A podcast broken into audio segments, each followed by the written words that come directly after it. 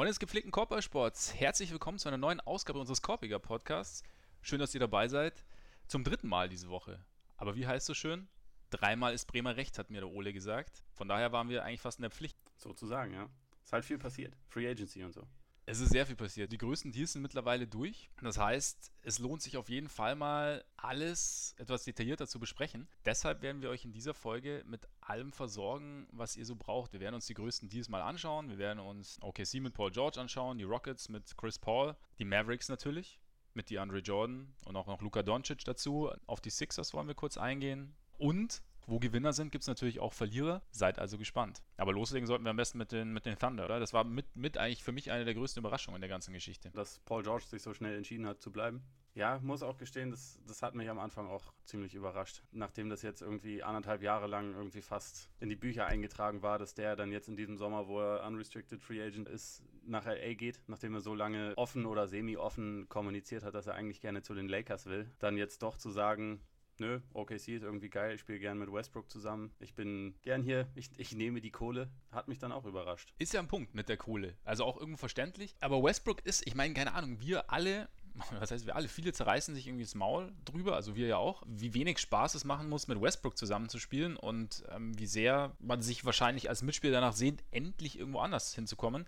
Scheint nicht der Fall zu sein mit Paul George. Also hätte ich jetzt so auch nicht gedacht. Also ich dachte auch, ja, das wären irgendwie leere Floskeln, was er da immer von sich gelassen hat, dass er sich noch nicht entschieden hat, dass er sich gut vorstellen kann, in OKC zu bleiben. Aber jetzt hat er unterschrieben für vier Jahre. Ja, mit einer, mit einer Option im vierten Jahr, sodass er, wenn er da dann aussteigt und OKC immer noch, wie Sam Presti sagt, scared money don't make none, um A Tribe Called Quest zu zitieren. Wenn OKC dann immer noch absolut überzeugt von ihm ist, dann kann er da seinen Deal so restrukturieren lassen, dass dann letztendlich ein sieben Jahre 290 Millionen Dollar Vertrag bei rauskommt. Oder, oder war es ein neun Jahre, zwei, also irg irgendwas von dem Volumen her auf jeden Fall. Auf jeden Fall eine äh, solide Geschichte. Was letztendlich der Grund ist, warum es diesen Vierjahresvertrag gibt und nicht irgendwie fünf Jahre oder so einen klassischen 1 plus 1. Aber was dieses Zusammenspiel mit Westbrook angeht, ich glaube, Paul George ist ja jetzt nicht unbedingt so der Typ, der komplett die Rampensau ist. Also der mhm. unbedingt im Zentrum einer Franchise stehen muss und, und auch der Blitzableiter sein will. Das kam mir jetzt auch in Indiana nicht unbedingt immer so vor, als wäre das jetzt so komplett sein Ding, weil er, glaube ich, auch nicht so der Typ Anführer ist. Als mhm. Indiana am besten war, da, waren, da war er zwar auch schon der beste Spieler, damals, als sie gegen Miami und LeBron ihre guten Serien hatten, aber Anführer des Teams war ja damals eher David West und halt nicht Paul George, der da noch sehr jung war. Und ich glaube, er ist auch nicht unbedingt in diese Rolle reingewachsen. Und ich meine, auch wenn ich mir vorstellen kann, dass es teilweise mit Sicherheit frustrierend sein kann, mit Westbrook zusammen zu spielen, es ist halt auch so, wenn du nicht in diesem Zentrum sein willst, er ist ja im Prinzip in OKC in einer geilen Situation, weil wie du schon gesagt hast, wir zerreißen uns immer das Maul über Westbrook. Wenn bei OKC was nicht richtig läuft, es ist immer Westbrook schuld. Es wird nie ja. die Schuld von Paul George sein. Also jetzt auch mit der Erstrundenserie, die sie gegen Utah verloren haben, da hat Paul George im letzten entscheidenden Spiel ein ganz großes Ei gelegt. Ich glaube, zwei von 16 war es oder drei von 16 was er aus dem Feld getroffen hat. Und trotzdem wurde im Endeffekt wieder sich über Westbrook lustig gemacht, weil sein Team gegen Utah ausgeschieden ist. Insofern ist es natürlich auch eine Situation, die angenehm ist. Das wäre zwar, wenn, wenn Paul George jetzt nach LA gegangen wäre und gewusst hätte, okay, LeBron ist auch da, dann wäre das vielleicht ähnlich oder ein bisschen ähnlich mhm. gewesen. Aber ich glaube, unter dem Gesichtspunkt kann man es schon irgendwie auch verstehen, dass er dann sagt, oh, eigentlich ist es ja eine ganz, ganz geile Situation für mich. Also ich verdiene mich hier dumm und dämlich und Schuld bin ich nicht, wenn irgendwas schief läuft. Ja, ist eigentlich eine perfekte Ausgangsposition, das stimmt schon. Ja, also ich kann mir das gut vorstellen, zumal wenn er nach LA gegangen wäre, wäre er ja trotzdem, also nach LeBron dann das ganz große Signing des Sommers gewesen, wäre dann in LA gewesen, wäre in seiner Heimatstadt gewesen und in LA stehst du automatisch noch mehr im Rampenlicht als in, in OKC. Wenn es in LA nicht funktioniert, kommt man dann irgendwann auch Richtung Paul George, zumal wir ja auch bei LeBron irgendwie gewohnt sind, schon ein bisschen auch die Mitspieler kritischer zu sehen. Ähm, einfach weil LeBron so ein bisschen über allem steht. Deshalb, ja, stimmt schon. Also ist ein, ist ein guter Punkt. Was mich aber trotzdem interessiert, also ich meine, ich hatte letztes Jahr, wenn ich mir die beiden angeschaut habe, immer so das Gefühl, sie spielen so ein bisschen nebeneinander her. Also mal macht der eine, mal macht der andere. Sollte mich der Eindruck nicht getäuscht haben, bin ich gespannt, wie, wie das jetzt dieses Jahr ausschaut. Also ob man dann, wenn man jetzt sagt, wir binden uns jetzt beide langfristig an dieses Team, wir spielen beide langfristig zusammen, würde es in meinen Augen Sinn ergeben zu sagen, hey, wie, wie können wir das denn besser machen? Wie, wie können wir uns denn besser ergänzen? Wie können wir unsere Stärken besser aufeinander abstimmen? Und da bin ich sehr gespannt, wie sich das auswirken wird oder was sich, was sich da tun wird. Ich kann mir auch vorstellen, dass das, dass das besser funktioniert in Jahr zwei. Also einerseits, weil sie sich jetzt eh besser kennen und weil, weil sie, wie du schon gesagt hast, nicht ja. mehr über allem schwebt, hey, vielleicht ist Paul George ja jetzt bald auch eh schon wieder weg und vielleicht ist Westbrook mhm. dann ganz allein zu Hause. Und ich glaube auch, letztes Jahr wurde es auch ein kleines bisschen dadurch erschwert, dass am Anfang ja Mello so ein bisschen als quasi fast auf einer Stufe so von dieser Big Three geholt wurde. Und mhm. man am Anfang dachte, okay, der muss auch seine Würfe bekommen und wie kriegen wir das alles unter einen Hut? Und naja, diese Illusion hat mittlerweile niemand mehr. Die hatten sie im Laufe der Saison sowieso auch verloren. Da hat ja Mello dann auch einen großen Schritt zurück gemacht, was jetzt, was jetzt äh, Spielanteile und sowas anging. Aber das wird jetzt halt noch deutlich mehr der Fall sein. Zumal er sowieso, da kommen wir gleich noch zu, bald nicht mehr beim Team ist, bin ich mir ziemlich sicher. Von daher, ich glaube, diese, diese Hackordnung ist dann jetzt einfach besser etabliert. Westbrook war ja auch am Anfang der Saison einfach nicht, nicht wirklich er selbst, weil er halt versucht hat, alles unter einen Hut zu bekommen und weil, naja, er einfach aus der Saison davor ein bisschen was anderes gewohnt war, wo er letztendlich ziemliche Narrenfreiheit in der Offense hatte. Ich glaube, dass er schon in der Lage sein kann, das bisschen mehr zu nutzen, dass er halt mit Paul George jemanden an der Seite hat, der ihm schon auch Platz verschaffen kann und mit dem er an sich spielerisch auch ganz gut zusammenpasst. Ob ja. er jetzt jemals so der Typ sein wird, der permanent eine Uhr im Kopf ticken hat, okay, Paul George hatte jetzt so lange keinen Wurf mehr, also ist mal wieder Zeit, ihn zu füttern. Oder jetzt muss ich Steven Adams mal wieder den Ball geben, also den finde ich jetzt für einen Lob. Oder Abrinis muss mal wieder den Ball berühren, keine Ahnung. Ob er diese Uhr jemals im Kopf haben wird, wage ich mal zu bezweifeln. Aber ich denke schon, dass er sehr bedacht sein wird, irgendwie gerade dieses Zusammenspiel mit, mit George jetzt auch ein bisschen mehr zu optimieren.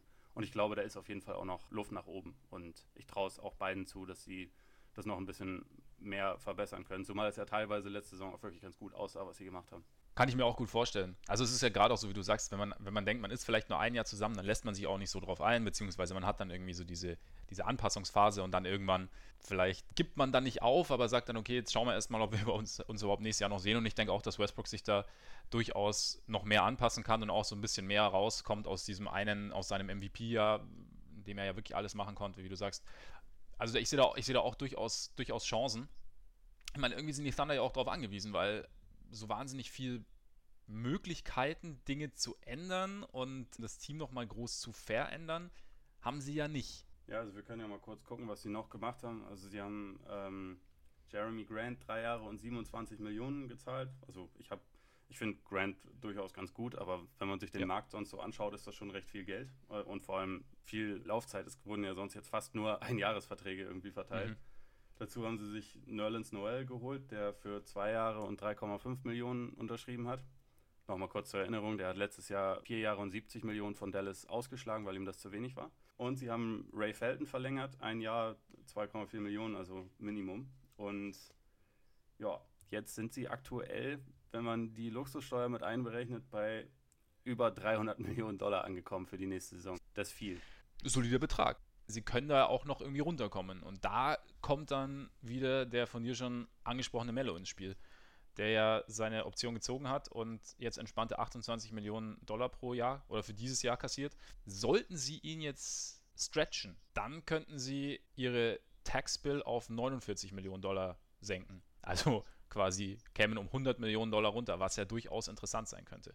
Also sie können das machen, also sie können ihn entweder stretchen oder, oder ein Buyout finalisieren mit ihm. Diese Option gibt es auch bei Kyle Singler. Bei dem könnte man, glaube ich, den Gesamtbill auch nochmal um die 20 Millionen oder so streichen, was sicherlich auch nicht genau. schlecht ist. Ja, von daher, diese Möglichkeiten gibt es. Ich gehe auch sehr, also gerade bei Mello ist es eigentlich für mich auch ein absoluter No-Brainer, weil ja, wir haben gesehen, dass es mit ihm spielerisch einfach nicht wirklich funktioniert hat, dass er auch einfach nicht mehr der Spieler ist, der er mal war, der jetzt da irgendwie einen positiven Impact haben kann. Also bis er irgendwie beweist, okay, ich kann das akzeptieren, dass ich vielleicht von der Bank reinkomme und ein paar Dreier nehme und äh, in der Form irgendwie was zum Sieg beitrage. Bis er irgendwie so eine Rolle akzeptiert, macht er aktuell einfach nicht wahnsinnig viel Sinn für OKC. Und also gerade in den Playoffs hat er ihnen eigentlich aktiv geschadet. Also es war nicht mal irgendwie so, dass er einfach nur durchschnittlich gewesen wäre, sondern er war einfach wirklich, hatte einen negativen Impact. Da das so ein großer Betrag ist, den sie dadurch sparen können, wenn sie ihn, äh, wenn sie ihn loswerden, gehe ich auch eigentlich zu 100% davon aus, dass das jetzt demnächst finalisiert wird. Und ich habe es ja am, ich weiß nicht, am, am Montag oder Dienstag habe ich es ja schon gesagt, ich gehe dann stark davon aus, dass er in LA landet, weil das irgendwie einfach zu gut passt dann kann ihm ja egal sein, wie, viel Geld er unterschreibt. Das heißt, dann werden sie ihn letztendlich wahrscheinlich auch zum Minimum einfach holen. Je, je länger ich über die Geschichte oder über deine Spekulation nachdenke, desto wahrscheinlicher klingt es für mich. Es macht wahrscheinlich für die Thunder tatsächlich nicht wahnsinnig viel Sinn, Mello zu halten, weil einfach da der spielerische Fit irgendwie nicht da ist und äh, auch die. Ich meine, keine Ahnung, wir wissen nicht, was hinter den Kulissen abläuft. Es kann natürlich sein, dass Mello jetzt auch sagt: So, Freunde, ihr habt recht, ich komme jetzt von der Bank, aber es gibt halt momentan keinerlei Anhaltspunkte, dass er es machen würde. Von daher ja, und selbst dann lohnt sich das Investment einfach nicht. Also wenn, wenn du Gut, sagst, ja. okay, du hast jetzt Mello von der Bank für 100 Millionen, dann äh, sagst du, glaube ich, oh ja gut, ja, ich Ja. glaube, da holen wir uns lieber zum Minimum irgendjemand anders, der vielleicht auch ein paar Dreier wirft. Was äh, Durchaus möglich. Auch noch, sie auch absolut noch brauchen. Also OKC hat Ja. noch so diese, diese äh, Mini-Mid-Level-Exception zur Verfügung oder wie man es mittlerweile auch nennen kann, den Boogie-Deal, also 5,4 Der Millionen. Mobile, ja. Das dürfen sie noch abgeben, das dürfen sie auch stückeln für mehrere Spieler, weil gerade wenn sie Singler und Mellow loswerden sollten, dann haben sie noch jede Menge Kaderplätze eigentlich zu füllen. Und das müsste halt alles relativ billig vonstatten gehen. Also es, es gibt ja auch durchaus noch ein paar Bedarfspositionen. Also gerade so ein bisschen Shooting auf dem Flügel, das haben wir die komplette letzte Saison ja auch über gesehen, dass da noch ein bisschen Bedarf ist. Und ich denke, dass sie das versuchen werden, noch ein bisschen, bisschen zu verbessern. Wa- Was hältst du von dem Noel-Deal für, für OKC? Ich finde Noel bei OKC durchaus spannend. Also ich habe mir gedacht, also die, die, diese Geschichte in Dallas, das war einfach, da, da, da lief, glaube ich, falsch, was falsch laufen konnte. Abgesehen von den sensationellen Hotdogs im Pressebereich. Aber er braucht auf jeden Fall irgendwie eine, eine neue, also eine Luftveränderung. Und ich glaube da, ich hätte jetzt nicht mit OKC zwingend gerechnet, weil ich jetzt den, den Need der Thunder nicht unbedingt gesehen habe auf der Position, weil sie halt mit Adams schon einen, einen sehr, sehr dominanten Center haben. Wenn ich mir, so- also auf den ersten Blick hat es, also ich war im ersten, ich habe es gelesen, habe mir gedacht, boah, pff, nötig? Fragezeichen. Aber wenn ich drüber nachdenke, also du hast dann, du hast halt noch eine zusätzliche Komponente jetzt an Länge. Also ich meine, OKC war ja schon immer ein Team, das sehr, sehr auf Athletik und Länge gebaut hat. Hat ja auch, hat ja auch den Warriors damals 2016 ziemlich Probleme bereitet damit. Und Noel gibt ihnen das, gibt ihnen potenziell Defense. Man muss jetzt halt sehen, also ich kann ihn jetzt spielerisch, kann ich ihn schwer einschätzen, einfach weil da in Dallas zu wenig kam, also beziehungsweise auch zu wenig Möglichkeiten hatte. Vielleicht, also sicherlich auch mit selbst verschuldet. Das, ich möchte da jetzt niemandem, also niemandem irgendwas vorwerfen.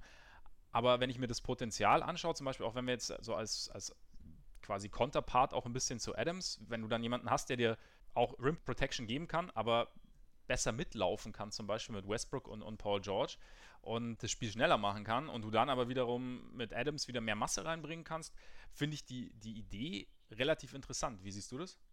Ja, ich sehe es eigentlich ähnlich. Also sie, haben ja auch, wenn, wenn jetzt der äh, Kollege Adams dann mal auf die Bank ist, haben sie auch in den Playoffs teilweise schon mit, mit Grant dann irgendwie auf den großen Positionen ähm, Ja, genau. experimentiert, der eigentlich auch eher ein Small Forward ist, äh, nominell.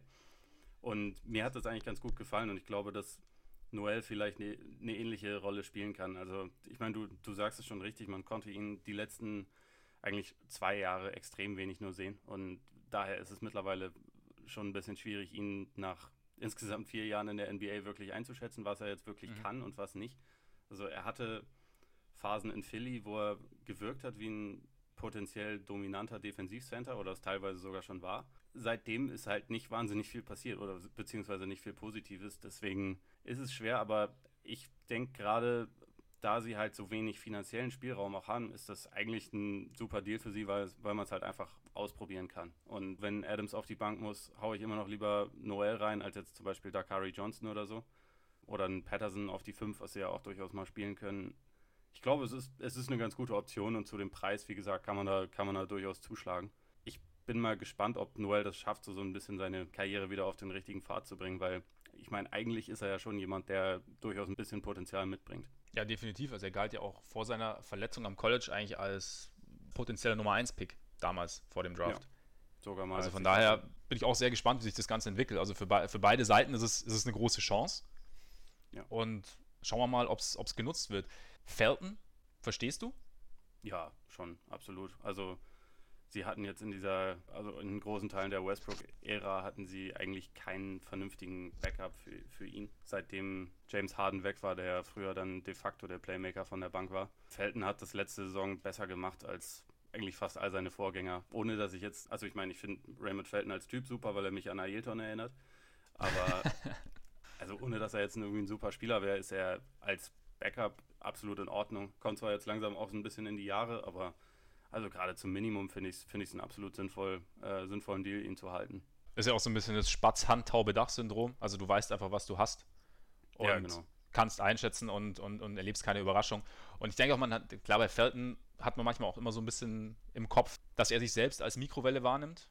Ja. Und er gern auch mal äh, den, den Heatcheck etwas voreilig absolviert. Aber ich denke mal so, bei, gerade bei solchen Deals, die Teams können ganz gut einschätzen, was sie an einem Spieler haben. Du siehst ihn aus nächster Nähe und er gilt ja auch anscheinend als, als wichtig im Lockerroom. Also er, scheint ja relativ beliebt zu sein, hat da irgendwie eine ganz, eine ganz gute Rolle. Und auch das ist, ich meine, das ist ja im Gesamtgefüge ähnlich wichtig wie, wie, wie der spielerische Beitrag. Also muss ja auch in der Mannschaft. Schau dir die Lakers damals mit, mit Nash, Kobe und Howard an. Das war vom Talent her, sah das super aus aber es hat nicht zusammengepasst. Und wenn du dann halt so jemanden hast wie, wie Felton, der, der im Lockerroom anerkannt ist und auch für, für eine gute Atmosphäre sorgt, dann ist das auf jeden Fall wichtig. Also ich kann es definitiv auch nachvollziehen. Zumal er auch ein solider Backup-Point Guard nicht, nicht zwingend auf Bäumen wächst, der sich auch noch in die Rolle fügt.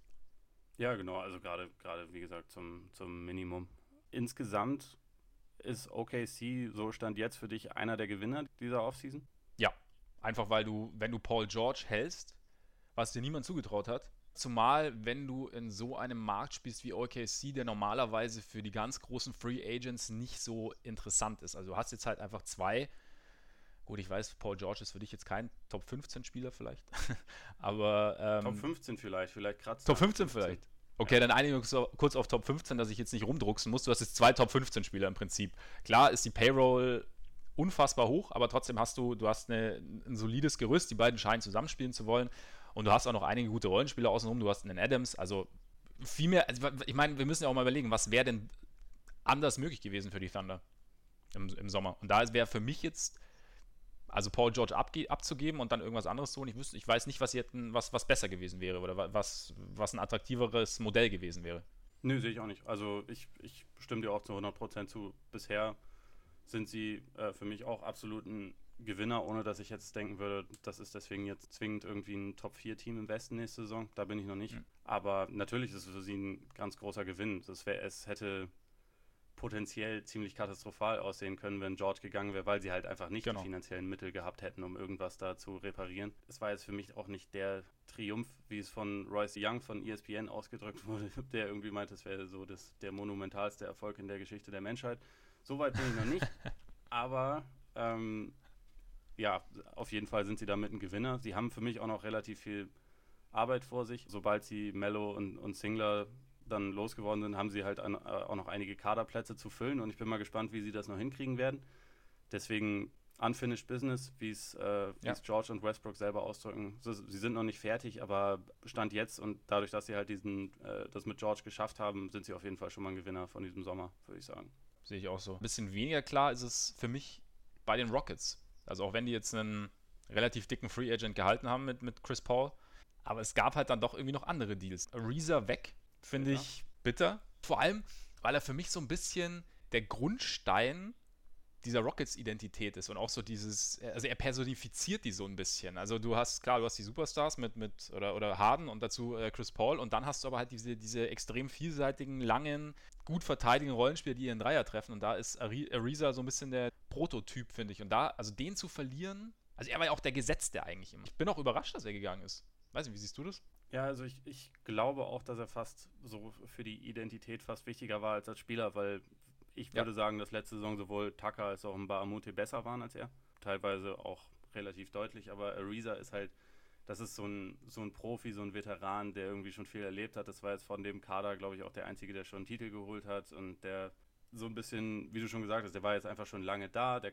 der kannte das alles und äh, hat so diesen, diesen Murray-Ball, hat da einfach perfekt reingepasst, auch wenn er jetzt mhm. individuell als Verteidiger nicht mehr so gut war wie noch vor ein paar Jahren, was ja auch irgendwie ja. logisch ist dass er gegangen ist, hat mich schon auch überrascht. Andererseits, er hat halt 15 Millionen von den Suns geboten bekommen. Das wäre für die Rockets bescheuert gewesen, wenn sie ihm so viel Geld gegeben hätten, meiner Meinung nach. Also hätten sie auch gar nicht machen können. Von daher, es ist halt irgendwie dann auch verständlich, dass er da auf sich schaut, weil er kommt jetzt auch langsam in die Jahre und muss halt dann schauen, dass er irgendwie mit seinen letzten Verträgen dann irgendwie nochmal ein bisschen abkassiert. Deswegen hat es mich jetzt nicht wirklich überrascht, dass er dann bei dem Geld gesagt hat, okay, mache ich. Aber ich sehe dadurch, dass er spielerisch schon auch so ein kleines bisschen abgebaut hat über die letzten Jahre, finde ich das sportlich an sich nicht so tragisch. Nur ist halt die Schwierigkeit, dass es für, für Houston nicht leicht ist, das irgendwie zu ersetzen. Und das, das sieht man dann auch so ein bisschen an den, an den anderen Deals, die sie jetzt bisher so eingefädelt haben. Ich meine, Gerald Green zum Minimum halten, vollkommen legitim. Michael Carter Williams dagegen weiß ich jetzt nicht, was ich davon halten soll. Also als ich zuerst gelesen habe, dass sie da Gespräche führen, also war ich mir wirklich nicht sicher, ob sie jetzt über Basketball reden oder über irgendwas anderes. wir reden immer von Murray Ball, von Dreierwerfen, von äh, 3D und Das tut er halt absolut gar nicht. Der, der Wurf ist einer der hässlichsten in der gesamten NBA. Ist noch nie irgendwie in irgendeiner Form effektiv gefallen. Das hat mich, das hat mich schon sehr überrascht. Es zeigt halt irgendwie auch so ein bisschen, dass es äh, auf dem aktuellen Markt ein kleines bisschen schwierig ist, Leute zu finden, gerade irgendwie wirklich fähige Leute auf dem Flügel. Aber ja, Michael Carter Williams, was hältst du von dem? Ja, also noch ganz kurz, das ist aber für mich auch der Punkt, warum der Ariza-Verlust für mich so schwer wiegt, weil sie einfach die, also auf dem Flügel genau diese Masse an Leuten brauchen. Sie brauchen viele Spieler für ihr Spiel, die diese, diese Länge haben und, und verteidigen können. Dann ist Ariza weg, ja gut, und dann hast du halt, ich meine, Michael Carter Williams ist lang. Er hat ja. auch lange Arme. Also ich meine, ich durfte ihn ja auch eine Zeit lang in Chicago bewundern. Stimmt, und das habe ich ehrlich gesagt schon vergessen. Ja, ist, da, tatsächlich ließ es sich damals sogar halbwegs solide an. Dann hat er sich am Knie verletzt und dann ging es dahin. Aber vom Potenzial her ist er ein durchaus solider Verteidiger. Aber dieser Wurf ist halt, boah, ja, also Den es kann ist, nicht mal eine Mutter Schön ausgedrückt. Ja, der landet auch ganz gerne mal der Dreier aus der Ecke am Brett außen. Er personifiziert so ein bisschen die Hälfte dessen, was die Rockets gerne hätten. Das ist einfach die Länge. Die andere ziemlich essentielle Hälfte fehlt. Also ich habe mir dann auch überlegt, also warum?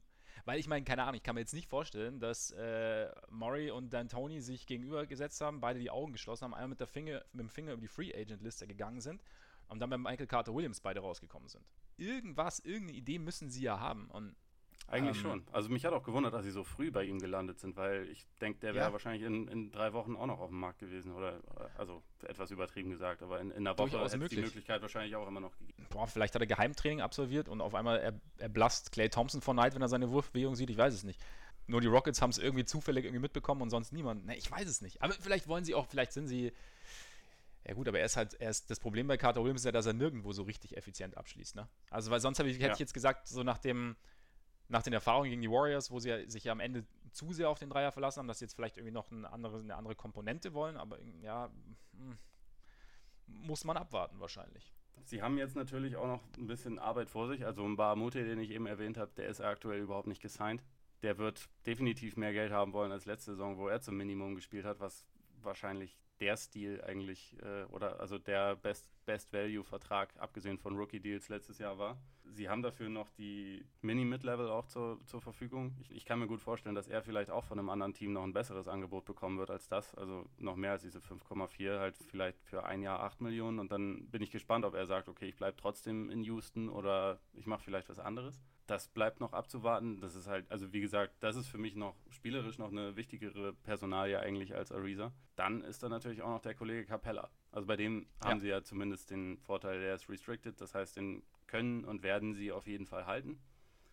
Da kann ihnen aber im Endeffekt auch noch ein anderes Team oder also es wäre zumindest die Möglichkeit, da ihnen in die Suppe spucken, indem sie, indem da jemand mit einem hohen Angebot für ihn kommt. Allerdings muss man dazu sagen, es gibt auch nur noch drei Teams, die wirklich signifikant Cap Space haben und wahrscheinlich macht Capella in keinem davon richtig viel Sinn. Also es sind Sacramento, Atlanta und Chicago. Ich bezweifle jetzt mal, dass irgendjemand von denen mit großem Geld wählen wird, was, was Capella angeht, aber wir wissen Unterschätzt halt die Kings genau. nicht. Ja gut, sie haben, also grundsätzlich haben sie immer Bedarf für Center, da hast du natürlich recht. Ja, eben, eben.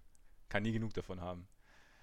Ja, das stimmt. Also ich, ich glaube auch, dass Capella relativ fix bleiben wird. Was hältst du von dem Paul-Vertrag? Ja, da wollte ich dich jetzt auch mal kurz fragen, weil an sich, dass sie ihn halten, klar, ist gut. Äh, war auch letzte Saison, hat er eine gute Saison gespielt. Er ist jetzt 33, sie haben ihn für vier Jahre und 160 Millionen Dollar gehalten. Er wird dann als 37-Jähriger über 40 Millionen verdienen.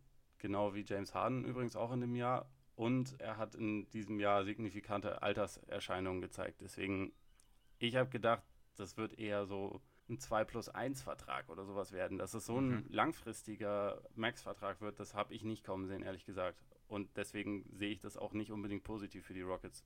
Was meinst du? Ah, ich bin da, ich, ja, ich bin hin und her gerissen. Also wenn, man ist ja immer nicht dabei bei den Verhandlungen, man weiß immer nicht genau, was da, was da so abläuft. Nehmen wir mal an, es ist die einzige Möglichkeit, ihn zu halten. Dann ist es für mich verständlich, weil sie sind jetzt du, also verständlich in diesem Moment, für mich auch.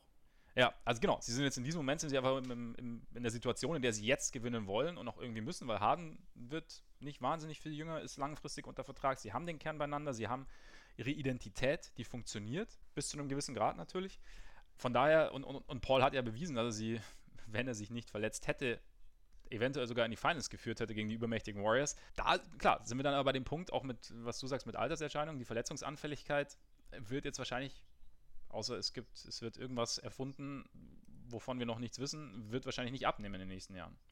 Ja, und das Ding ist auch, auch, dass er sich dann in den Conference Finals verletzt hat. Das war ja auch eine Verletzung, die man dadurch bekommt, dass man sich eigentlich für das, was der Körper zu leisten imstande ist, zu sehr überanstrengt hat. Also es war ja keine, ja. das war also das war ja kein Zufall, dass dann irgendwann der der Oberschenkel plop macht. Wenn er vorher in der Saison gewohnt war, halt alle paar Spiele zu pausieren und irgendwie seine, seine halbe Stunde oder so zu spielen und dann in den Conference Finals auf einmal 40, 44 Minuten oder was auf dem Feld stehen musste und dabei ja auch wirklich, also richtig, richtig gut gespielt hat. Chris Paul in Bestform war das ja. Also gerade diese mhm. Spiele 4 und 5, in denen er der Hauptgrund dafür war, dass die Rockets diese Spiele gewonnen haben. Es war kein Zufall, dass diese Überlastung, also dass diese Belastung dann irgendwann einfach zu viel war. Natürlich ist das sau bitter, aber ich habe mir dann schon auch gedacht, okay, darauf zu setzen, dass das jetzt irgendwie in den nächsten Jahren weniger wird, ist riskant. Und trotzdem ja. hätte ich es auf jeden Fall, also ich, ich sehe es schon auch so, sie, sie mussten es machen, weil sie müssen jetzt irgendwie aus den nächsten ein, zwei Jahren versuchen, das Maximum rauszuholen. Ich glaube nur halt, mhm. halt, wie gesagt, dass sie dann im vierten Jahr dieses Vertrags wird das halt wahrscheinlich nicht mehr unbedingt das allergeilste Team sein. Es sei denn, es passiert da irgendwie nochmal was anderes, total gravierendes, was wir jetzt noch nicht sehen können.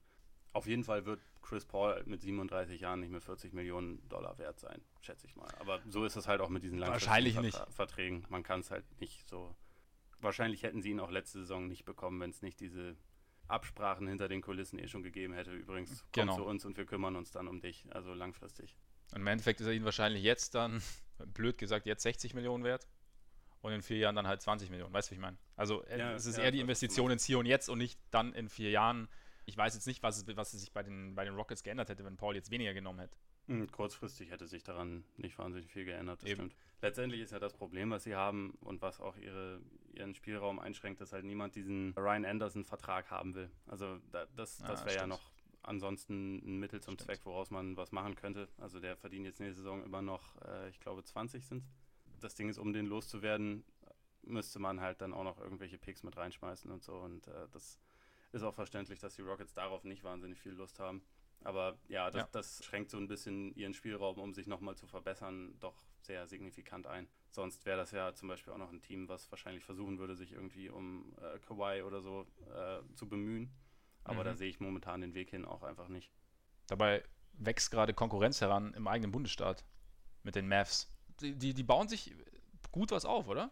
Mir gefällt es auch ziemlich gut, was bei ihnen passiert ist. Vor allem natürlich ausgehend davon, dass sie ihren Pick in den Nummer 3 Pick umgemünzt haben und sich damit Luka Doncic ge geholt haben für einen Preis, den ich absolut okay finde. Also für Trey Young mhm. plus einen zukünftigen Pick. Das wäre es mir mal sowas von wert gewesen, weil ich glaube, dass Doncic, vielleicht ist das so ein bisschen die perfekte Situation, in der er landen konnte in der NBA. Also vielleicht ist es für ihn auch optimal, dass er jetzt nicht irgendwie der Nummer 1 Pick war und diese Erwartungen hatte, sondern dass er halt ein bisschen gefallen ist, was ihn vielleicht selbst sogar noch ein bisschen mehr anstachelt und er dazu dann halt in einer, in einer Franchise landet, die halt mit Europäern sehr viel und sehr gute Erfahrungen gemacht haben, wo halt derjenige, der da jetzt seit 20 Jahren rumläuft und so das Gesicht der Franchise ist, auch immer noch da ist, um ihn vielleicht so ein bisschen anzuleiten, um ihn ein bisschen mhm. ähm, zu zeigen, also wie, wie halt diese Umstellung funktioniert, auch wenn Doncic ja jetzt auch schon seit 45 Jahren Profi ist gefühlt ähm, ist es ja doch nochmal eine Umstellung und eine, ein anderes Land und Texas und alles irgendwie total abgefahren und so. Da ist es mit Sicherheit nicht schlecht, irgendwie jemanden, der in einem ähnlichen Alter auch diesen, diesen Sprung gemacht hat, an der Seite zu haben, der ihm da irgendwie so ein bisschen helfen kann. Und auch spielerisch gefällt mir das irgendwie immer besser, was sie sich da jetzt zusammengebastelt haben. Also der DeAndre Jordan Deal oder beziehungsweise erstmal das Interesse daran hat ja erstmal ziemlich viele Leute überrascht, weil es natürlich diese legendäre Emoji-Geschichte damals gab, 2015. Und sich da einige Leute sicherlich gefragt haben, wie, wie man das jetzt machen kann, wo man doch äh, sicher sein kann, dass er irgendwie wieder sein Wort bricht oder was weiß ich. Ich sehe das grundsätzlich nicht so. Jordan ist einer der beliebteren Spieler, also unter den NBA-Spielern in der gesamten mhm. Liga. Irgendwie alle können den leiden und er kann, glaube ich, sogar jemand sein, der, wenn sie ihn langfristig halten sollten, der eine Rolle dabei spielen kann, dass sie vielleicht wen anders noch bekommen. Und mhm. er passt jetzt aktuell einfach spielerisch da total gut rein. Der Grund, warum sie ihn vor drei Jahren unbedingt haben wollten, der hat sich halt nicht unbedingt verändert. Also das ist ja immer noch so, dass er, auch wenn er jetzt langsam auch ein bisschen älter wird, also wird jetzt glaube ich 30, er ist halt ein absolut elitärer Rimrunner immer noch, der mhm. halt am Korb so ziemlich alles finishen kann, der halt einer der wenigen ist in der NBA, die noch wirklich klassisch als Rollman hart zum Korb gehen und da dann halt alles wegstopfen, was da ist, der halt zudem ein extrem guter Offensiv-Rebounder ist und in der Hinsicht auch einfach eine, eine ganz große Lücke bei den Mavs stopft. Also sie hatten jetzt in der letzten Saison der beste Rimrunner, den sie hatten, war Dwight Powell, den ich jetzt nicht schlecht finde, aber der sicherlich nicht das mitbringt, was Jordan mitbringt, weil Jordan ist ja zudem auch noch zumindest solider Rim Protector, ist sehr erfahren und halt auch nochmal physisch und athletisch irgendwie eine andere Präsenz als jemand wie Paul. Und gerade wenn man jetzt halt dann sieht, okay, sie haben jetzt dann Doncic, sie haben dann Dennis Smith, das sind zwei junge Spieler, die halt vor allem so im Pick and Roll ihre Stärken haben. Dafür ist er halt eigentlich ziemlich perfekt, zumal sie ja ansonsten, also wenn man jetzt mal davon ausgeht, dass sie diese drei Leute auf dem Court haben, dazu werden sie ja dann noch zwei Shooter auf jeden Fall irgendwie auf dem Feld positionieren. Und dann kann das eigentlich spielerisch ziemlich schön aussehen, oder? Das kann sehr, sehr gut aussehen, habe ich mir auch gedacht. Also da, da, das, da die, die einzelnen Teile passen recht gut zusammen. Deswegen finde ich auch so dieses, diesen Jordan, also ich finde, sie haben ja im Endeffekt, haben sie ihren Stolz für ihre Überzeugung geopfert. Und das ist allein das zeugt irgendwie von, von Größe und Realismus. Nee, ich denke auch, dass es, dass es sehr, sehr gut passen kann.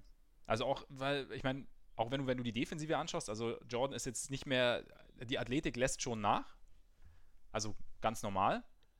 Aber er ist trotzdem, die Rim Protection ist immer noch da. Wenn die Help Defense funktioniert, nehmen wir mal, Doncic gilt jetzt nicht als sensationeller Verteidiger.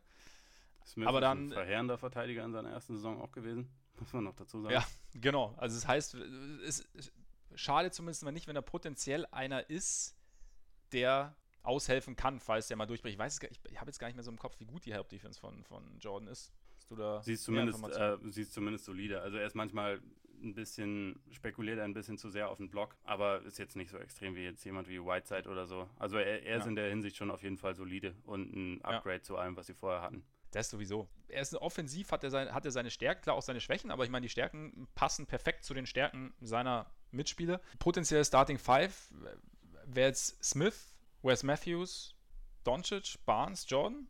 So würde ich spielen. Ich bin mir noch nicht ganz sicher, ob sie Dirk wirklich auf die Bank setzen, aber an sich wäre das zumindest spielerisch das interessanteste und sinnvollste Line-up meiner Meinung nach. Mhm.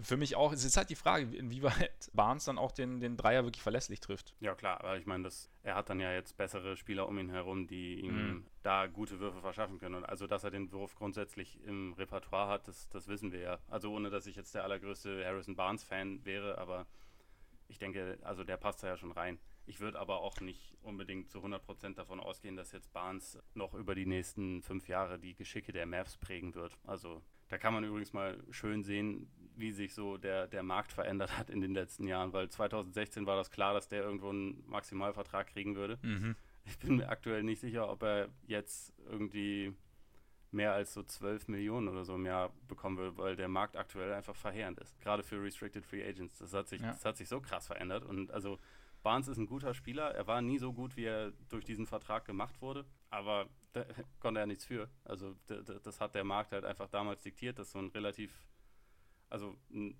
ein guter Rollenspieler damals halt einfach so viel wert war. Man, manchmal ist Timing dann auch einfach wichtig. Aber also worauf ich nur hinaus wollte, Barnes ist, ist halt einfach offensichtlich nicht der Franchise-Player. Also von daher, sie werden das jetzt erstmal mit ihm machen. Ich kann mir vorstellen, dass sie während der Saison oder vielleicht auch noch im Sommer versuchen werden, Matthews nochmal zu traden und da vielleicht dann noch, sein, mal ja. was, äh, noch mehr zu verändern. Aber Stand jetzt, also macht es ja durchaus Sinn, das erstmal mit, äh, mit, mit Barnes, Doncic, äh, Smith, Jordan und Matthews auszuprobieren. Also ich glaube, viel wird von, davon abhängen, wie es funktioniert. Also wenn, wenn sie jetzt merken, dass, dass die drei, vier, also Smith, Doncic, Barnes und, und Jordan gut harmonieren und Barnes nochmal vielleicht auch sogar einen Sprung macht oder nochmal sich irgendwie in einem funktionierenden, anders funktionierenden Konzept nochmal besser zurechtfindet, dann würden sie ihn sicher auch behalten.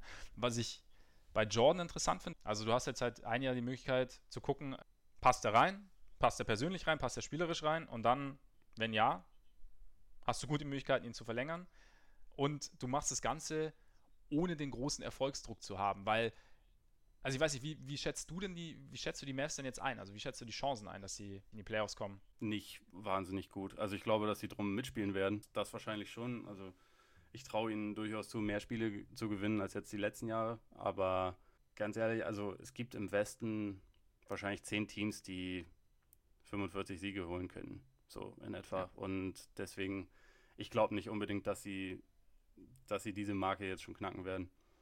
Was aber auch okay ist. Also, weil, wie gesagt, es ist halt Eben. jetzt ein junges Team und bei Jordan, ich denke, also jetzt gerade hatten sie halt auch diesen Cap Space zur Verfügung. Und deswegen war es für sie auch okay, ihm diese 24 Millionen zu geben.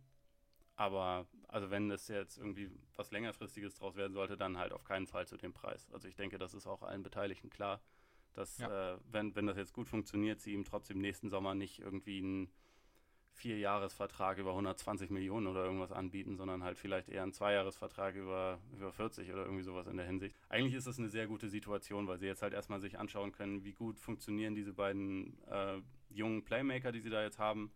Was ist vielleicht noch irgendwie mit einem mit einem weiteren Deal machbar? Wie ist irgendwie die Harmonie mit Jordan? Und dann im Prinzip ist das so ein bisschen eine Experimentiersaison, die allerdings irgendwie mal wieder unter wesentlich besseren Vorzeichen steht als das, was die Mavs in den letzten Jahren so gemacht haben. Wo halt irgendwie man das Gefühl hatte, da wurden jetzt ein paar Verzweiflungsmoves gemacht, damit man vielleicht irgendwie um Platz 8 mitspielen kann. Und eigentlich war es aber nicht wahrscheinlich, dass das überhaupt äh, möglich wäre.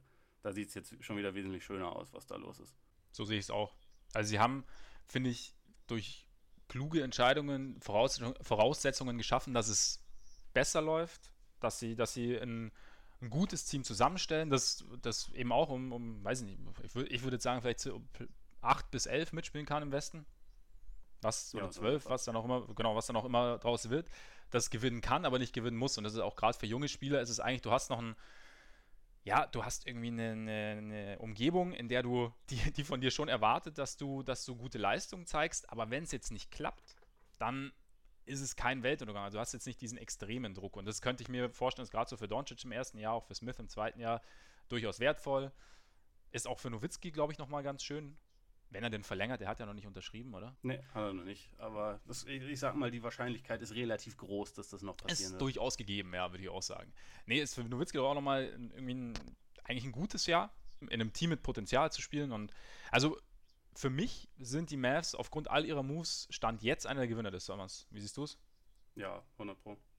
Also auch, dass sie im Draft dann außerdem auch noch irgendwie Jalen Brunson in der zweiten Runde bekommen haben, der glaube ich direkt helfen kann als, als Backup mhm. Guard, mhm. ist, ist gut. Dass sie jetzt, das war jetzt erst letzte Nacht, dass sie Ryan Burkhoff geholt haben, auch sinnvoll. Ja, also vielseitiger Forward, der letzte Saison für äh, Moskau fast 51 Prozent seiner Dreier getroffen hat, muss man natürlich sehen, wie sich das übersetzt auf die NBA, aber dass er, also so jemanden zum Minimum zu bekommen, das äh, riecht für mich so ein bisschen nach dem, nach so einem Stil aller Thais, Wanamaker oder, äh, oder auch Kleber, was wir mhm. jetzt in den letzten Jahren vermehrt gesehen haben, dass halt ungedraftete Spieler aus Europa dann rübergeholt werden und relativ schnell für, also für sehr wenig Geld irgendwie einen Impact haben. Also ich kann mir vorstellen, dass Broker vielleicht auch so jemand sein könnte, auch wenn man das abfahren muss. Interessantes Signing. Aber wenn du jetzt gerade schon bei, bei Wanamaker warst, ganz kurz, können wir jetzt eigentlich mal die Brücke schlagen von den größeren Deals zu den kleineren, Richtung ja, Celtics und Sixers eigentlich würde ich, würd ich im Paket machen, weil die beiden ja jetzt eigentlich so die, ja, wahrscheinlich die, machen die, die beiden Eastern Conference die nächsten zehn Jahre unter sich aus, wolltest du sagen. Genau, so ungefähr. und okay. Äh, Gerade bei den, bei den Sixers war ja so im Sommer, ja, also man hat schon erwartet, dass sie bei den großen Free Agents mit dabei sein werden, dass sie, dass sie sich um LeBron bemühen werden, dass sie sich um, um Paul George bemühen werden. Haben sie auch so halb gemacht, was man so hört. Geklappt hat es jetzt nicht am Ende. Aber also sie als jetzt Verlierer darzustellen, wäre mir zu viel, beziehungsweise würde für mich in die komplett falsche Richtung gehen. Und zwar, ich meine, sie haben jetzt, ähm, sie haben Bellinelli und Ilyasova noch abgegeben haben jetzt aber dafür Bielica verpflichtet und Chandler, äh, Wilson Chandler aus Denver per Trade geholt. Sind für mich jetzt, sind jetzt nicht die riesen Deals, es sind jetzt nicht die, die Deals, die dich jetzt zehn Meilen voranbringen. Brauchen die Sixers für mich auch gar nicht, weil sie einfach schon auf einem sehr, sehr guten Weg sind und weil sie einfach dieses Talent ja schon, schon angesammelt haben. Das heißt, du brauchst ja im Prinzip jetzt Spieler, die dieses Talent perfekt, was heißt perfekt, dieses, dieses Talent, das da ist, ergänzen. Und da sind so, also gerade ein Chandler, der dir Athletik und, und Shooting gibt auf dem Flügel, dir zusätzliche Tiefe gibt, dann Bielica, der dir, der dir Variabilität gibt, potenziell auch Shooting gibt, der quasi deine, deine Needs füllt, ist da für mich ein extrem, sind da für mich extrem wertvolle Verpflichtungen. dazu noch Reddick zu verlängern. Da hast du ja auch letzte, in der letzten oder vorletzten Folge gesagt, dass ähm, der auch interessant werden könnte für die Lakers als Shooter. Mhm. War auch nicht, nicht selbstverständlich, aber ich glaube, sie haben, was ich da interessant fand, sie haben es da, nachdem klar war, dass weder Paul noch LeBron kommen werden, haben sie das eigentlich relativ schnell eingetütet gehabt, dass Reddick verlängert und haben dann, glaube ich, es war, glaube ich, zu der Punkt, sie haben gesehen, okay, der Cap Space, den wir haben, den werden wir jetzt diesen Sommer nicht an einen dicken Free Agent vergeben können. Das heißt, wir, wir binden Reddick weiter, der ja auch ähm, durch seine Erfahrung ein relativ wertvoller Teil für, dieses, für das große Ganze ist. Geben ihm nochmal einen relativ guten Vertrag mit 12, 13 Millionen, die er verdient. Einjahresvertrag und können dann nächsten Sommer nochmal schauen, wie es dann weitergeht. Und ich finde, die Sixers haben irgendwie eine ganz gute Balance gefunden, aus neue Impulse zu geben, aber dabei nichts zu übertreiben oder nichts zu erzwingen. Ja, genau. Also sie haben ja auch ihren Cap Space zum Beispiel dafür genutzt, halt Chandler zu holen. Also in diesem Trade ja. haben sie ja letztendlich ja. nichts abgegeben, nur ein bisschen Kohle. Und also Denver hat ansonsten ja nur eine Trade Exception durch diesen Deal bekommen. Die Sixers haben ihn ja einfach nur in ihren eigenen Cap Space absorbiert, was halt auch in der Hinsicht durchaus wertvoll sein kann, weil das heißt, man darf, man dürfte ihn sofort wieder traden man müsste, also normalerweise, wenn solche Deals gemacht werden, muss man ja irgendwie mindestens drei Monate oder so damit warten, bevor die Spieler wieder getradet werden können. Das ist in dem Fall nicht so. Also wenn sie jetzt zum Beispiel doch noch sich entscheiden sollten, es nochmal mit einem neuen Angebot bei San Antonio zu versuchen, um Kawhi Leonard zu bekommen, dann dürften sie ihn da involvieren. Das mhm. sieht jetzt zwar momentan nicht danach aus, dass sie das tun wollen, aber also nur für den Hinterkopf.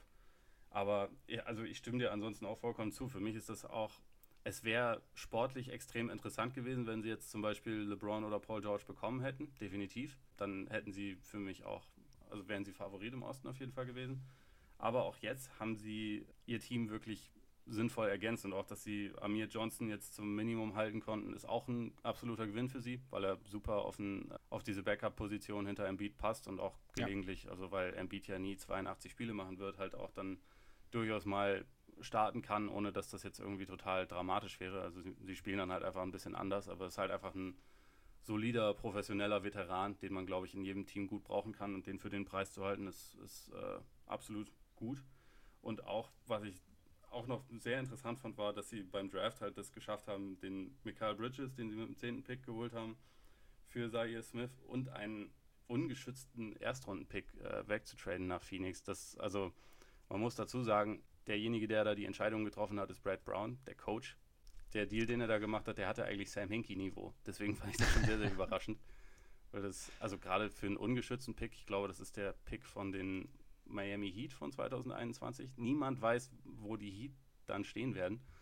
Deswegen, das ist sowas, was jetzt dann vielleicht ein bisschen unterm Radar geblieben ist, aber was 2021 dann halt auch den Sixers, wenn sie vielleicht Contender sind und nicht mehr so die Möglichkeiten haben, sich anderweitig junge Talente zu holen, ähm, was denen da extrem helfen kann, weil sie dadurch vielleicht nochmal einen hohen Pick bekommen, mit dem sie einen guten mhm. Spieler holen können, der ihnen dann äh, langfristig weiterhilft. Deswegen super Deal und insgesamt, also die Sixers haben ja nach wie vor durchaus Möglichkeiten, immer noch was zu machen. Sie haben jetzt aktuell, glaube ich, schon 17 Kaderplätze besetzt. Das heißt, es wird so oder so noch was gestrichen werden. Ich kann mir auch vorstellen, dass es irgendwie kleinere äh, Deals und Trades vielleicht noch geben wird, aber Stand jetzt hat mir eigentlich alles, was sie bisher gemacht haben, ziemlich gut gefallen. Also gerade Bellinelli und Ilyasova haben zwar letzte, gerade in den Playoffs, ihnen durchaus ganz gut getan, also haben ihnen, haben ihnen geholfen, aber die jetzt durch Chandler und Bielica letztendlich zu ersetzen und Zaire Smith ist aller Ehren wert glaube, die, die Sixers sind durch diesen Sommer mit Sicherheit nicht schlechter geworden. Also da, da, wurde einfach viel richtig gemacht, ohne jetzt für den ganz großen Wirbel zu sorgen. Und ich meine, ähnlich haben es ja auch deine, deine Celtics gemacht, die jetzt mit, mit der Wanamaker-Verpflichtung und der Bands-Verlängerung auch einen wichtigen Teil gehalten haben, plus dann noch ähm, zumindest aus europäischer Sicht sehr, sehr soliden und dazu erfahrenen Spieler geholt haben. Ja, das sind irgendwie, ich glaube, das ist halt, das sind Teams, die, die mit mit Verstand irgendwie langsam nach oben kommen, wie wir es auch schon vor ein paar Wochen mal gesagt haben. Also dieses, wir bauen uns was auf und, und, und, und ja, verrennen uns nicht dann plötzlich, weil wir jetzt sagen, okay, wir müssen jetzt sofort, weil es lief schon gut, sondern da, da wird mit Sinn und Verstand gearbeitet. Ich meine, vielleicht kommt das ja noch übrigens ein, das. Ja, sorry, ja. sag nochmal. Nee, vielleicht kommt der, vielleicht kommt ja noch ein Kawhi-Trade bei den, bei den Sixers, vielleicht auch nicht, aber dann wäre es natürlich der, der große Knall, aber so auch Stand jetzt haben sie schon einen guten Job gemacht. Ja, ich glaube, das ist übrigens das, das große Problem, was die Spurs haben, dass so die beiden Teams, die eigentlich die logischsten wären für ein richtig gutes Angebot, sind, die, sind ja die Sixers und Celtics und beide Teams mhm. arbeiten aber aus einer Position der Stärke. Also beide sind nicht verzweifelt, weil beide sowieso in einer guten Situation sind. Ja. Und nicht die Not haben, dass sie jetzt irgendwie sagen müssen, okay, wir müssen jetzt nächste Saison ganz, ganz unbedingt das und das machen. Und deswegen müssen wir uns jetzt, müssen wir das, die gesamte Farm opfern, damit wir jetzt Kawhi bekommen. Ich glaube, in, in anderen Jahren hätte das schon komplett anders ausgesehen. Da hätten wahrscheinlich Leute den Spurs die Tür eingerannt mit guten Angeboten. Und das, das passiert jetzt aktuell einfach nicht, weil sich die Teams halt auch sagen, ja gut, es wäre zwar cool, wenn wir ihn bekommen können, aber wir brauchen hier jetzt auch nicht irgendwelche völlig vogelwilden Angebote machen und deswegen, deswegen zieht sich das, glaube ich, auch alles so. Nur ganz kurz zu den Celtics. Da ist jetzt noch so, dass sie ihre Mid-Level-Exception über knapp 9 Millionen und die Biannual beide noch haben. Dazu, dass sie halt Baines jetzt auch schon gehalten haben. Dazu mit Robert Williams einen Rookie geholt haben, der mega Potenzial hat, der auch andauernd irgendwelche Teamtermine verschläft, aber der durchaus Potenzial Kann passieren. hat. Und gerade so auf den Bigman-Positionen auch nochmal eine Portion Athletik mit reinbringt, die vorher nicht so da war. Also potenziell sinnvoll, auch wenn man nicht weiß, ob er dann irgendwie während der Saison auch dauernd irgendwelche Sachen verschläft oder ob er, ob er sich jetzt quasi gefangen hat, was er ja geschworen hat. Dazu Spiel 7 ist halt noch. Ja, genau. Sorry, Coach. ja, sorry, ein bisschen spät. Und dazu ist dann noch die Personalie Marke Smart offen, wo jetzt ja. äh, zu lesen war, dass sie alles bis zur Mid-Level Exception sowieso matchen werden. Und da mittlerweile bin ich zu 100% sicher, dass das nicht höher wird als die Mid-Level Exception, was er irgendwo unterschreibt. Deswegen entweder wird es Qualifying Offer und er wird dann nächste Saison Unrestricted Free Agent, was für ihn finanziell vielleicht sogar am sinnvollsten wäre. Oder man trifft sich irgendwie zur Mid-Level Exception und schaut dann mal weiter. Aber also ich bin mir sicher, dass zumindest nächste Saison Smart noch für die Celtics spielen wird. Mhm. Einfach weil die Teams, die jetzt noch Geld haben, bei keinem von denen macht er wirklich Sinn. Weil er ist ja nicht der Typ, der jetzt irgendwie, um den du ein Team aufbaust, sondern der halt einfach einem ambitionierten, guten Team dabei helfen kann, noch ein bisschen besser zu werden. Und die Hawks sind verheerend, die, die Bulls sind verheerend, tut mir leid. Äh, die Kings sind sowieso verheerend. Also bei keinem dieser Teams macht Smart aktuell Sinn. Nee, definitiv. Aber wenn du schon dabei bist, bei den Problemen für Restricted Free Agents. Die Kollegen sind ja so ein bisschen die Verlierer des Sommers eigentlich. Also, also auch äh, Jabari Parker, Zach Levine, gut, Capella ist ein Sonderfall, aber die großen Angebote gibt es einfach nicht. Also das, da hat sich der Markt irgendwie, ist deutlich abgekühlt. Absolut. Also auch wenn man sich anschaut, wer jetzt schon unterschrieben hat. Julius Randle hat für zwei Jahre und 18 Millionen, also letztendlich genau für diese Mid-Level-Exception in New Orleans, äh, New Orleans, unterschrieben, was der Wahnsinn ist. Also ich meine, da war letzte Saison teilweise noch davon die Rede, dass man, dass der halt locker 15 plus oder so verdienen wird. Also ich hätte auch gedacht, dass die Lakers ihm so ein Angebot machen, ehrlich gesagt. Aber dass das letztendlich für so wenig Geld passiert ist, ist schon definitiv überraschend und es, es zeigt halt, wie, wie schlecht der Markt aktuell ist. Also wie gesagt, die, die Spieler, die du gerade aufgezählt hast, so Levine, Parker, die hätten, wenn sie 2016 Restricted Free Agents gewesen wären, dann hätten die halt 84 plus oder so, hätten sie wahrscheinlich bekommen. Äh, ja. für, von irgendwelchen Teams. Also das hat sich innerhalb von so kurzer Zeit so krass verändert, weil halt einfach sämtliche Teams diesen Cap-Spike völlig überbewertet haben und dachten, das geht jetzt immer so weiter. Und äh, man, man kann jetzt irgendwie letztendlich jedem Spieler voll viel Geld bezahlen, weil ja, man kann ja zur Not und sowieso wieder traden und das gibt der Markt halt einfach vor, so, dass dann Leute wie Alan Crabb, Myers Leonard, Evan Turner, was für Leute da alle irgendwelche fetten Verträge bekommen haben. Die Zeiten sind vorbei und äh, also das ist für die Gruppe von Restricted Free Agents, die da jetzt noch ist, halt wirklich verdammt bitter. Bei so Leuten wie, wie Parker, Levine und auch Smart, wie gesagt, ich kann mir da mittlerweile schon vorstellen, dass das für die vielleicht teilweise am sinnvollsten ist, wenn sie, wenn sie die Qualifying Offer unterschreiben und dann nächste Saison unrestricted sind, wenn halt da fast die Hälfte der Liga Capspace hat. Also vielleicht ist das langfristig sinnvoller. Sehe ich ähnlich. Also vor allem auch bei, bei Levine und Parker. Also wenn ich bei Levine anschaue, kam jetzt von einer schweren Verletzung zurück. Kam irgendwann, so hat so, so, so ein, weiß nicht, ein Drittel der Saison, glaube ich, gespielt. Oder, oder die Hälfte knapp ja, ich meine, natürlich braucht, also der, der letzte Eindruck, der letzte spielerische Eindruck ist einfach jetzt nicht wahnsinnig positiv. Das heißt, wenn er jetzt, ich meine, die Qualifying, Qualifying Offer hatte, deswegen könnte ich mir auch sehr gut vorstellen, dass er die jetzt unterschreibt, sich nochmal in diesem, und es wäre im Endeffekt eine Win-Win-Situation. Er hat jetzt nochmal ein Jahr ohne schwere Verletzung vorher Zeit, sich zu beweisen, entkommt quasi diesem schwachen Markt und die Bulls können sich, ich meine, ich glaube, die Bulls wissen einfach nicht so richtig, was sie an Levine haben, beziehungsweise was sie davon halten, sondern ob sie, ob er jetzt Teil ihrer Zukunft sein soll oder nicht. Ich glaube, einerseits sind sie jetzt nicht abgeneigt, andererseits aber sind da eben A, Fragezeichen und B, einfach auch Schwächen. da. Ich glaube, auch den Bulls wäre es ganz recht, wenn sie ihn sich nochmal ein Jahr lang anschauen könnten und einfach sagen, okay, wie, wie ist er denn mit einem mit vollen Training Camp? Wie, wie integriert er sich ins Team? Wie, wie sehr arbeitet er an seinen Schwächen oder wie sehr kann man die Schwächen dann auch ausmerzen und auch wie gut passt er zum Beispiel zu Laurie Markkanen? Also das sind lauter so Sachen und mhm. ich könnte mir vorstellen, dass es für beide Seiten da definitiv von Vorteil wäre, wenn er die Qualifying-Offer unterschreibt. Parker ist ein bisschen was anderes, auch schwere Verletzungen, aber da ist die Situation einfach in Milwaukee für ihn so fragwürdig. Wobei vielleicht mit neuem Coach ist vielleicht auch wieder was anderes. Aber grundsätzlich klar, ich meine, haben sie, haben sie einfach beide, oder nicht beide, sondern alle Restricted Free Agents einfach diesen Sommer ein bisschen Probleme. Normalerweise ja. müssten wir jetzt eigentlich noch über die Suns sprechen, die ja mit Devin Booker verlängert haben. Müssten ja, wir vielleicht auch noch. Davor sind, glaube ich, ne? Ja. Oder kurz davor sind, ja genau, sorry, ja genau, ist noch nicht, noch nicht endgültig. Oder, müsst, oder über die Pelicans, die ja Boogie verloren haben, dafür ähm, Julius Randle geholt haben, Alfred Payton geholt haben, Rondo verloren haben. Würde ich sagen, verschieben wir aber auf nächstes Mal. Ha? Einfach so ich aus. Ich glaube auch. Wir müssen, wir müssen ja auch, wir müssen ja auch langfristig noch mehr haben, worüber wir labern können. Nicht wahr? Eben. Ich meine, die ganz großen Fische sind ja vom Markt. Ja, es muss ja auch, es muss ja hier auch kein ähm, gesprochener Roman werden. Das ist korrekt. Von daher. Berichten zufolge braucht auch jemand diesen Raum, um, äh, um oh. äh, selber an irgendwelchen Conference Calls teilzunehmen. Ah. Berichten zufolge. Ah, so stimmt, aber dann sind, wir, da, dann sind wir perfekt in der Zeit. Würde ich sagen, belassen wir es dabei und hinterlassen euch wie immer am Ende nochmal den Hinweis, dass ihr uns natürlich gerne auf iTunes zuhören könnt, uns dann auch sehr gerne eine Rezension hinterlassen könnt, dass ihr uns auf Twitter folgen könnt, at Korbjäger NBA, Korbjäger mit AE. Es wird nie langweilig, mir zumindest nicht. Und natürlich auch auf Facebook könnt ihr uns gerne anschreiben, übt Kritik, sprecht Lob aus, stellt Fragen. Wir reagieren gerne und ja, wir hoffen, es hat euch gefallen und wir hoffen natürlich auch, dass wir uns dann nächste Woche wiederhören. In diesem Sinne, genießt euer Wochenende demnächst, euren Tag, euer Morgen, euren Abend und wir hören uns hoffentlich bald wieder.